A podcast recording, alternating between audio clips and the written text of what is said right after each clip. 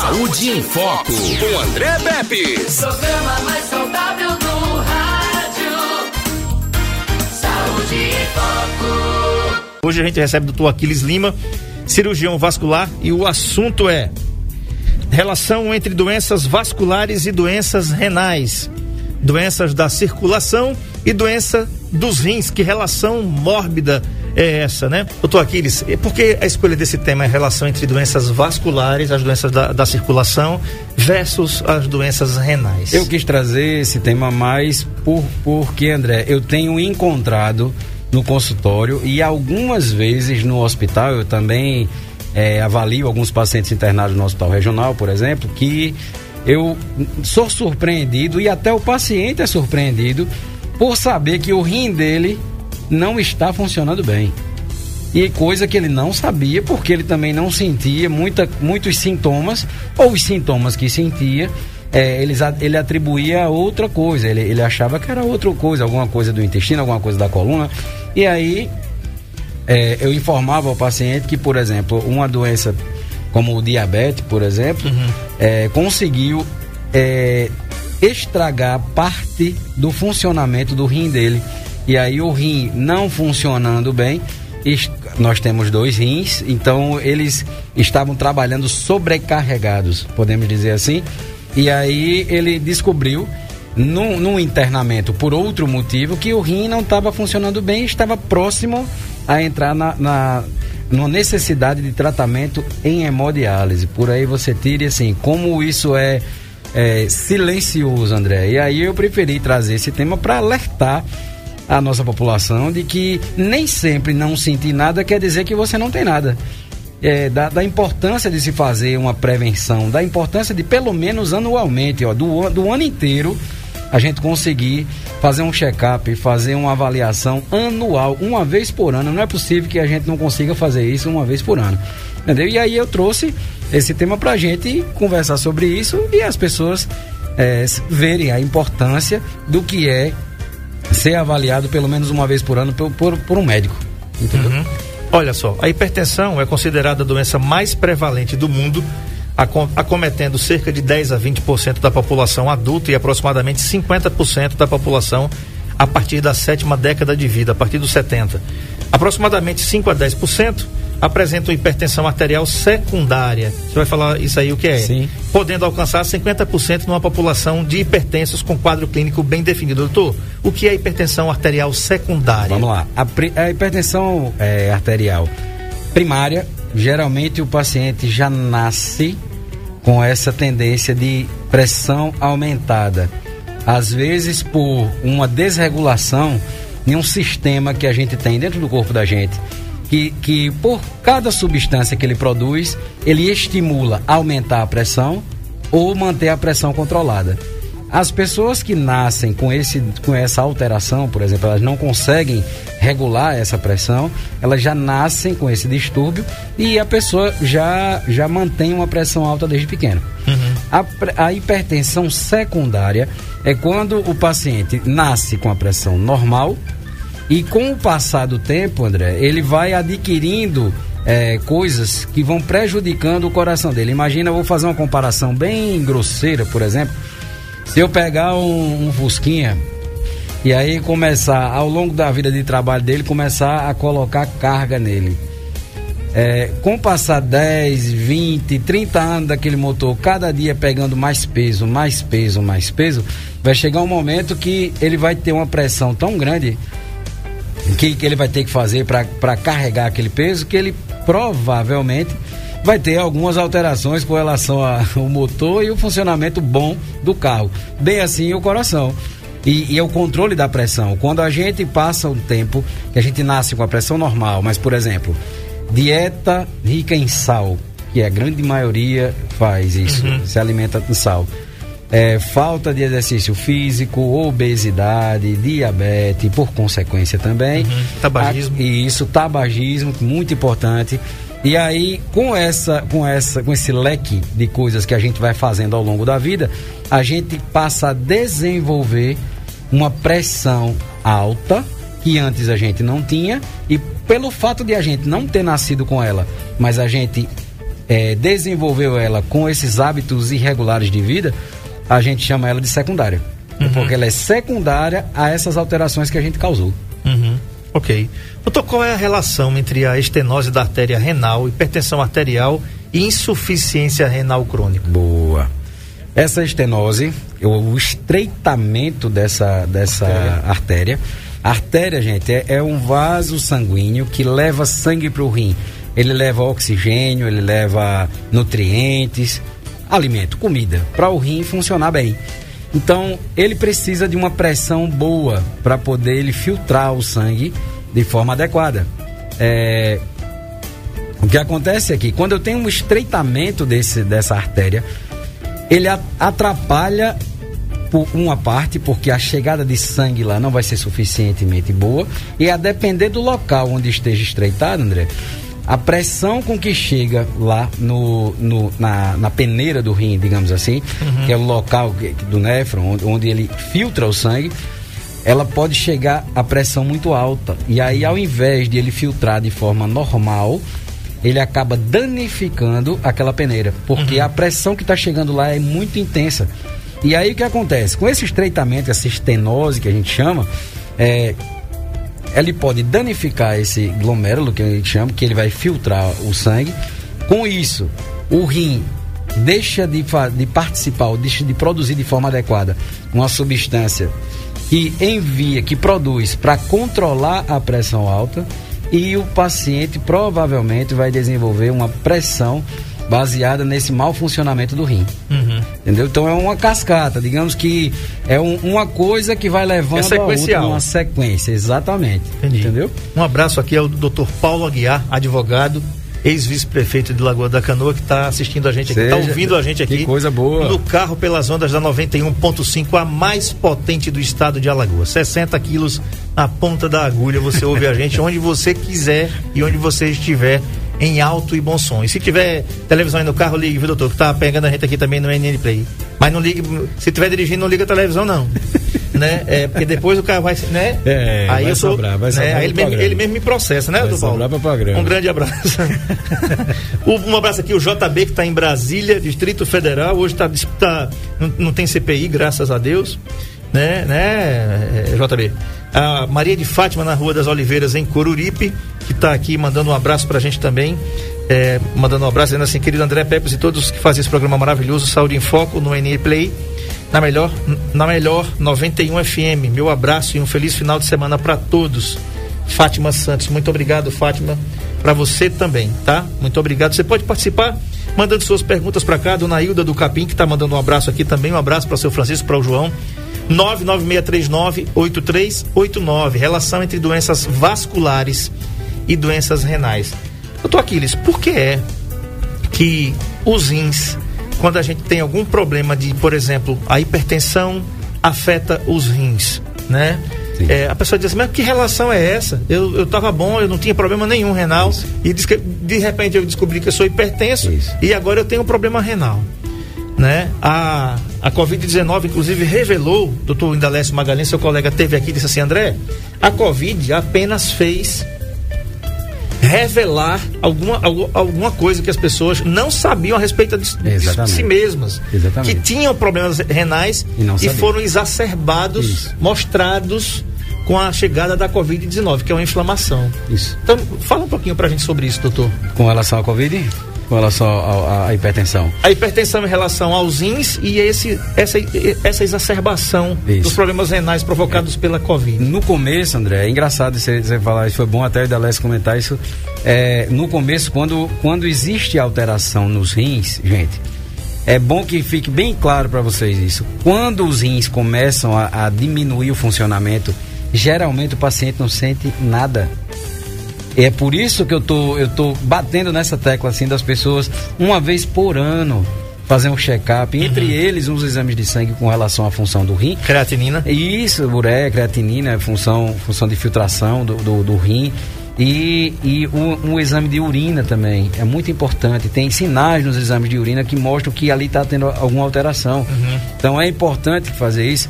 Com relação à pressão alta, quando ela, como a pressão alta, ela não desenvolve, no caso da secundária, né? Quando a gente comentou Que a secundária é quando a gente vai desenvolvendo ela ao longo da vida. No começo, o paciente não sente nada no rim, literalmente nada.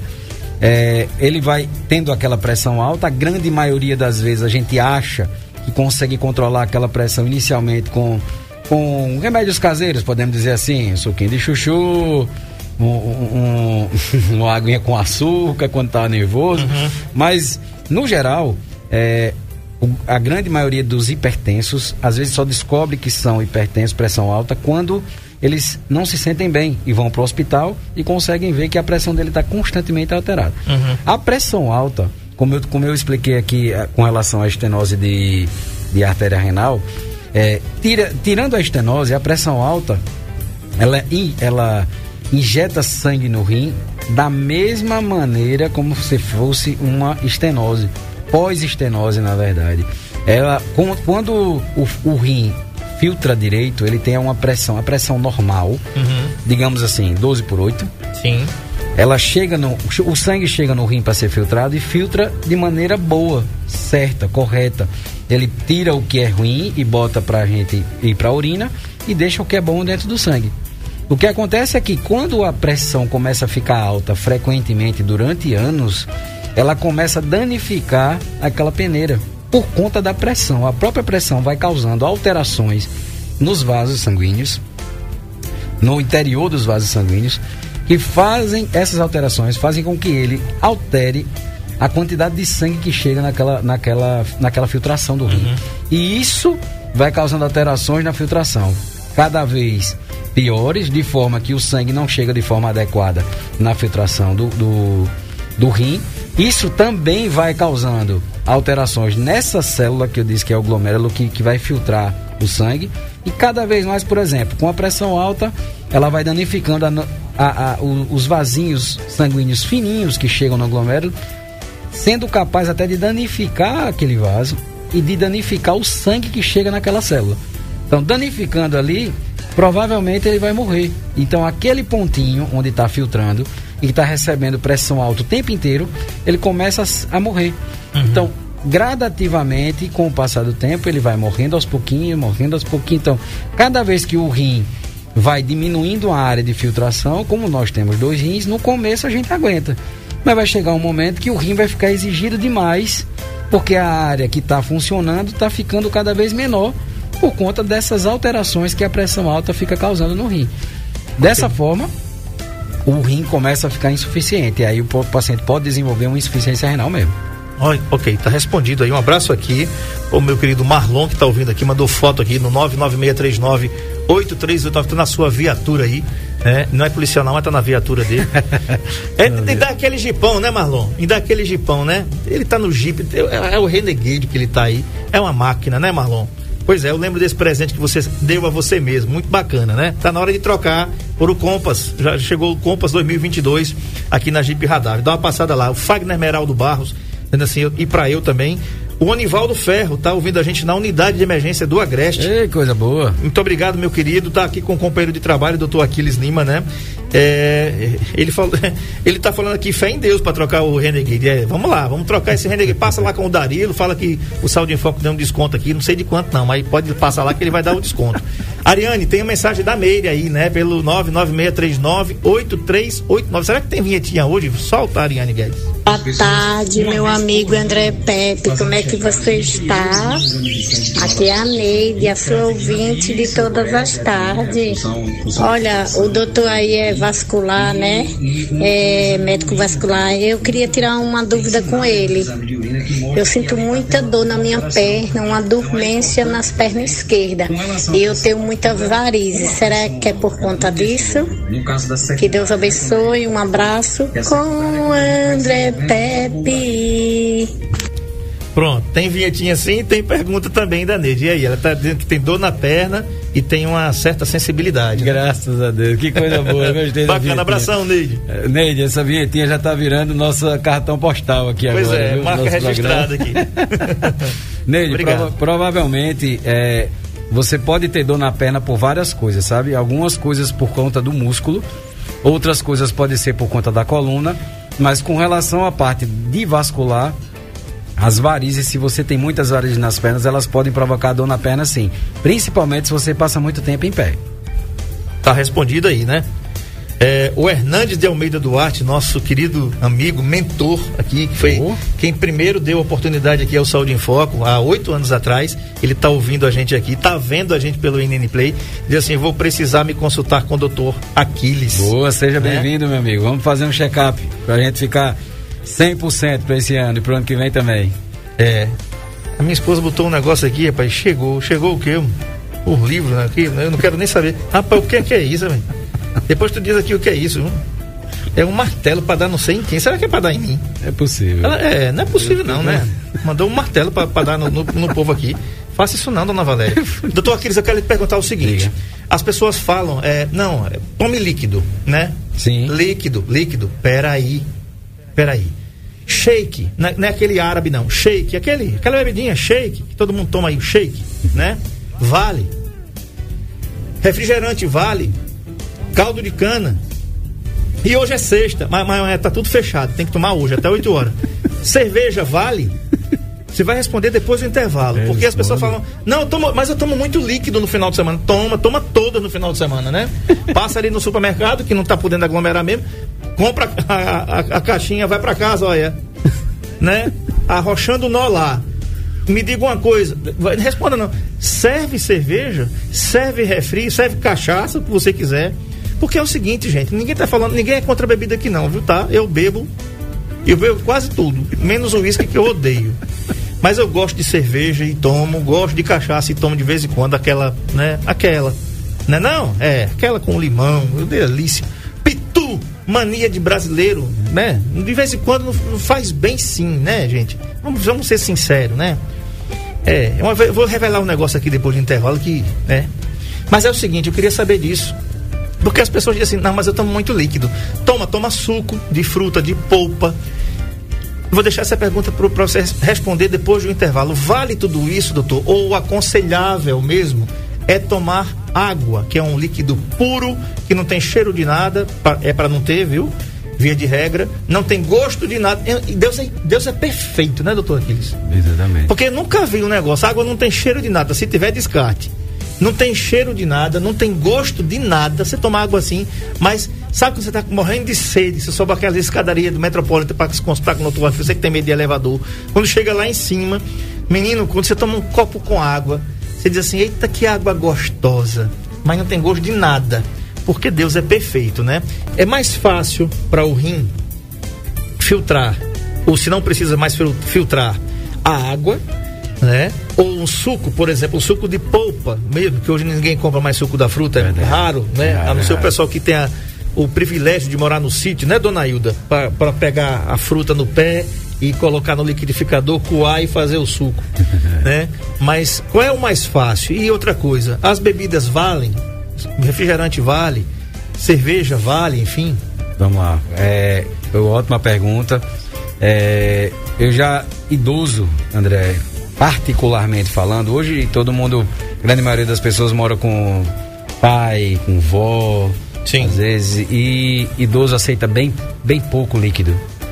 Às vezes a gente tem dificuldade que o idoso aceite tomar água porque ele não gosta muito de tomar água. Então, o, o ideal, o líquido ideal para você hidratar o seu rim, com certeza é a água. Olha aí, uma Com coisa. certeza. É, com relação à polpa, você pode até utilizar para variar um pouco com relação à água, Olha, marvada. né? Mas, por exemplo, a- a- entrando já direto na cerveja aí, como é, está chegando o fim de semana, é, a cerveja é um engano com relação à hidratação, André. Por incrível que pareça. É, diz, ah, mas a cerveja é puro malte, não sei o quê. Então tem muitas teorias que o pessoal que. que, que Eu vou muito no cerveja- banheiro, tô hidratado. Pois é, é- esse é o engano. O, o- o álcool da cerveja ou o álcool de qualquer bebida alcoólica, ele bloqueia é, um- uma substância que controla é, essa retenção de água no nosso corpo. Uhum. O que dá aquela vontade imensa de urinar. Sim. Quando você urina, você não está urinando é, outras substâncias, você está botando para fora água. É um hormônio que a gente chama de hormônio antidiurético. Ele é bloqueado. E aí, como bloqueia esse hormônio, a gente acaba urinando demais. E a gente urina água. A gente coloca para fora a água do nosso corpo. o que vai deixar a gente mais desidratado. Então, com relação à cerveja, é um engano com relação à cerveja. Eu acho que o suco pode oscilar, alternar com relação à água. Pode beber água, mas pode beber suco junto também, mesmo que seja de polpa. Porém, o líquido melhor para hidratação é a água. Tem um amigo seu dizendo, não vou dizer o nome dele, não, mas o que, que ele diz assim? Faça isso não, doutor Aquiles. Bom, não quer dizer que você não possa tomar a cervejinha, mas também tomar água junto, né? Bota, uma, bota um copinho com água do lado, amigão. Não faça isso não. Não beba só a cerveja, não, que aí o seu rim não, não gosta muito. Agora, agora vamos lá.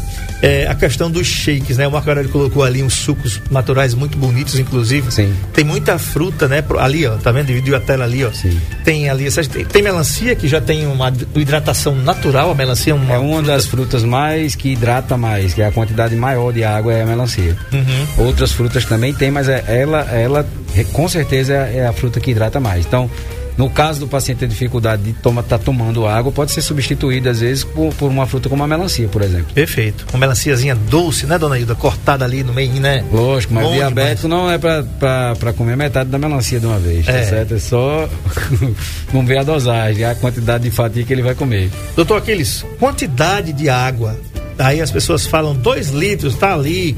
O Nando Martins é, com a garrafinha dele, a Ariane Guedes com a outra.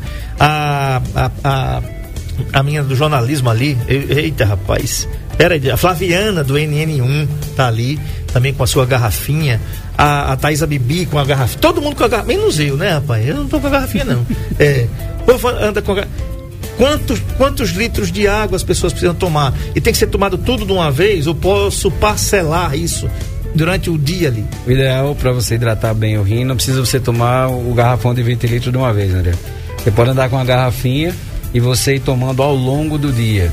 O ideal, lógico, não existe uma, uma via de regra para 100% para todo mundo, mas você pode tomar em média entre 2 e 3 litros de água por dia. Seria uma quantidade ideal para a gente manter o rim, para a gente se manter bem hidratado e manter o rim podendo trabalhar de maneira certa. Com relação à parte de, da, da urina da gente, por exemplo, pela quantidade de, de água que a gente toma, é, é, as alterações vasculares que a gente comentou aqui, por exemplo, estenose, de, que é o estreitamento da artéria renal. Uma coisa importante também, André, é o embolismo de gordura entupindo a artéria do rim também. Por exemplo, quando o paciente tem muita eh, gordura nas artérias, principalmente na artéria aorta, que é, o sangue sai da artéria aorta e vai para o rim. Então, se, é se o paciente tem muito colesterol, colesterol bem aumentado, aumenta a quantidade de gordura presa na, nessa artéria aorta, ele pode soltar um pedacinho daquele, daquela gordura dali e aí e entupir uma parte da artéria, porque a artéria renal, quando ela chega no rim, ela se divide para passar sangue para o rim inteiro. E ela se divide em vários pedacinhos. E um pedacinho desse, por exemplo, pode ficar obstruído. E aí aquele, aquele local onde ficou obstruído por, por, um pedacinho de gordura pode danificar aquele pedaço e aquele pedaço para de funcionar. E aí o, o rim já deixa de, de funcionar um pouco naquele local ali. Isso acontecendo outras vezes pode levar o rim a deixar de funcionar mesmo. Perfeito. Muito obrigado. O Jaime tá mandando um abraço pra gente aqui, tá em Penedo, né? Cidade ribeirinha aí do Baixo São Francisco. Muito obrigado, Jaime, pela audiência de sempre. A Ana Paula diz assim: Eu tomo muita água, não tomo refrigerante. Doutor Aquiles, essa relação entre as doenças vasculares e renais, o que, é que a gente pode fazer para prevenir? Ótimo. É, Vamos lá.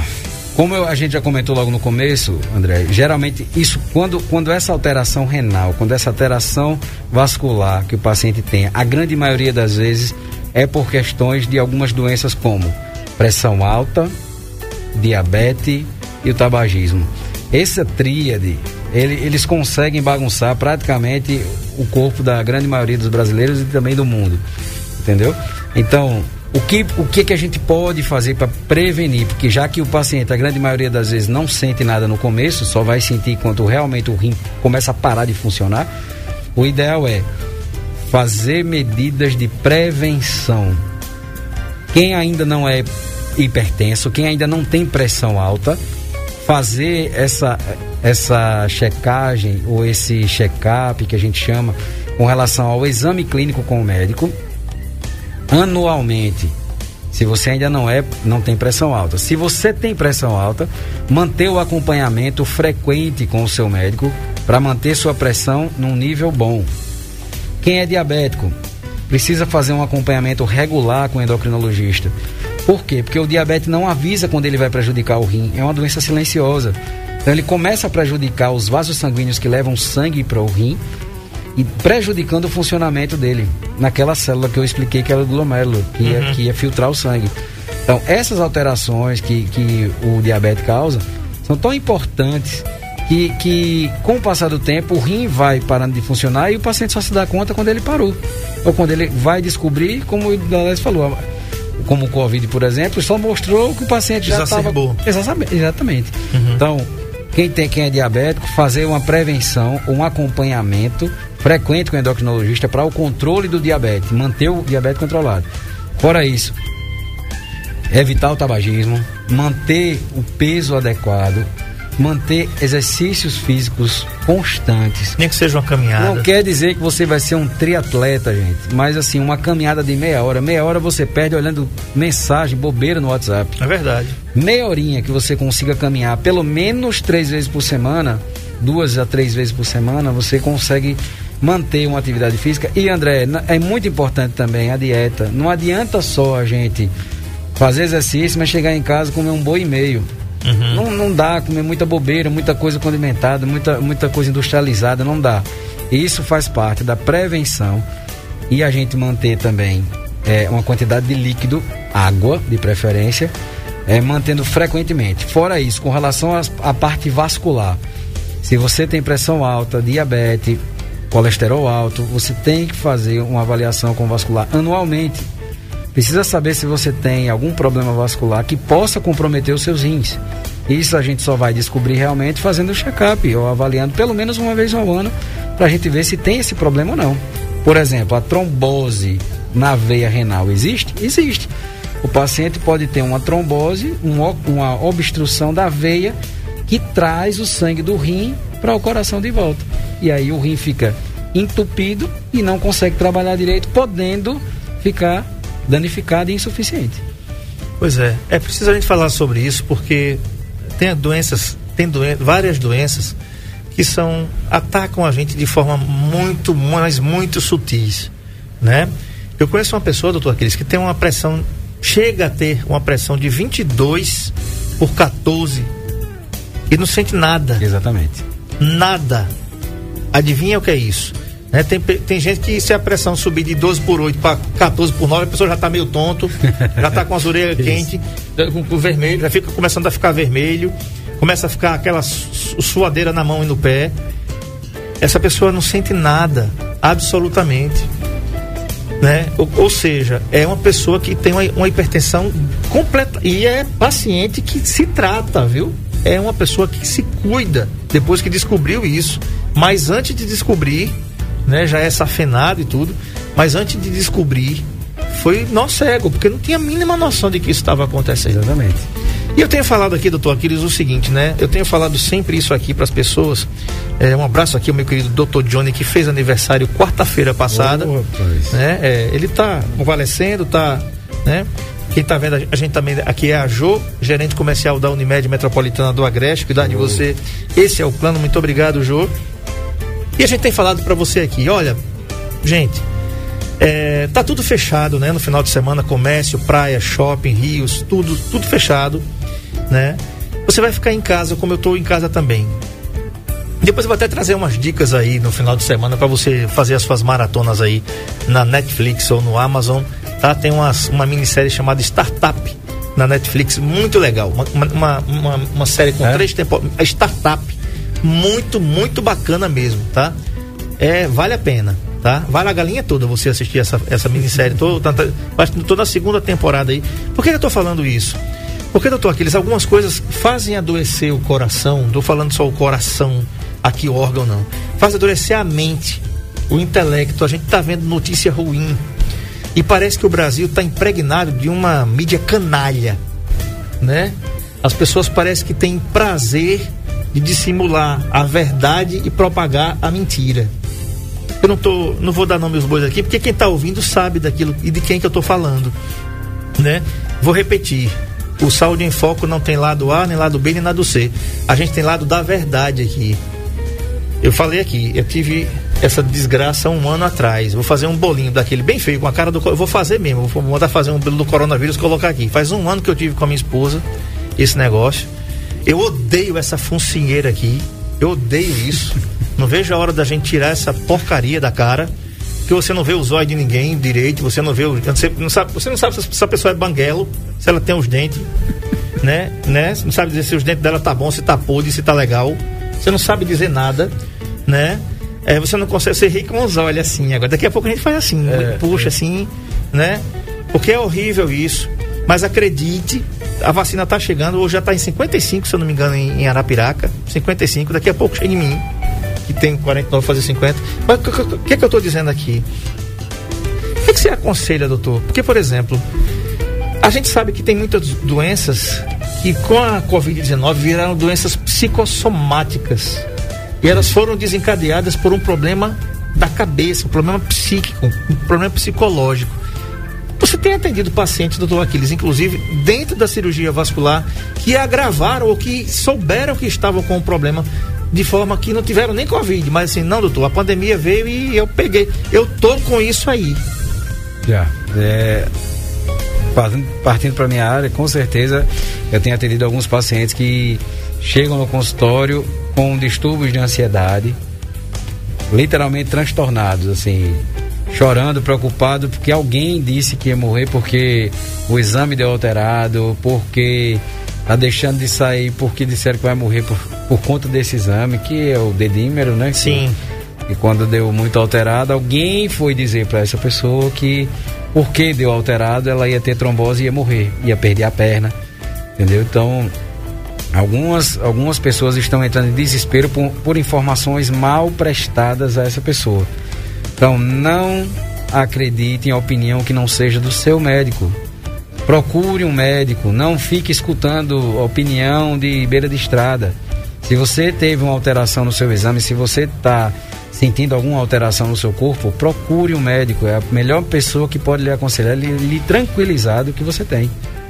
É verdade. E um detalhe, viu, gente? Eu quero lembrar aqui que existe uma coisa chamada ato médico. Tá? Ele vai adorar isso aqui.